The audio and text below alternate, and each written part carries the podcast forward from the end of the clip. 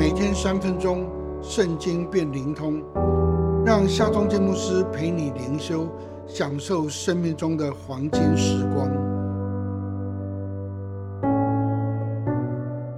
耶利米书三十三章十五到十六节，当了日子那时候，我必使大卫公义的苗裔长起来，他必在地上施行公平和公义。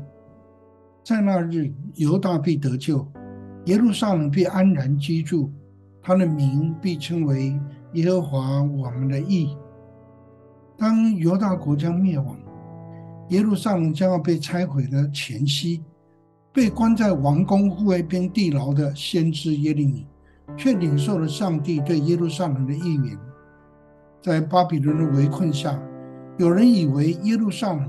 必要成为荒废无人居住之城，但是上帝却应许说：“我要使这城得以痊愈安舒，使城中的人得医治，要赐给他们丰盛的平安。”上帝说：“耶路撒冷将要被称为可喜可乐之城，因为城里要充满欢乐称谢的声音，人民要享受富足的生活。”有关耶路撒冷的预言，更关键的焦点是城市的治理者。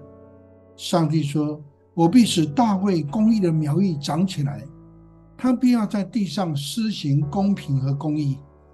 大卫必永不断人坐在以色列家的宝座上。”这项预言当然是指着由大卫后裔而出的弥赛亚耶稣基督而说的。他是万王之王。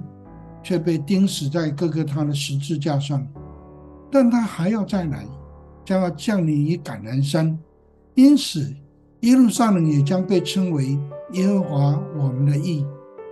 也许我们生命的光景有时候像荒废无人居住之城，但施行公平和公义的主，愿意除尽赦免我们一切的罪，让我们得医治，得痊愈安舒。好使我们生命成为可喜可乐之城，能够进入耶和华我们的意的恩典中。亲爱的朋友，离弃方会无人居住之城吧。慈爱的天父要使你成为可喜可乐之城，进入耶和华我们的意之中。让我们来祷告，慈爱的上帝。谢谢你愿意除尽、赦免我一切的罪，使我痊愈安舒。求你转换我的生命，让我成为可喜可乐之城，让我进入耶和华我们的义的恩典中。奉靠耶稣基督的名祷告，阿门。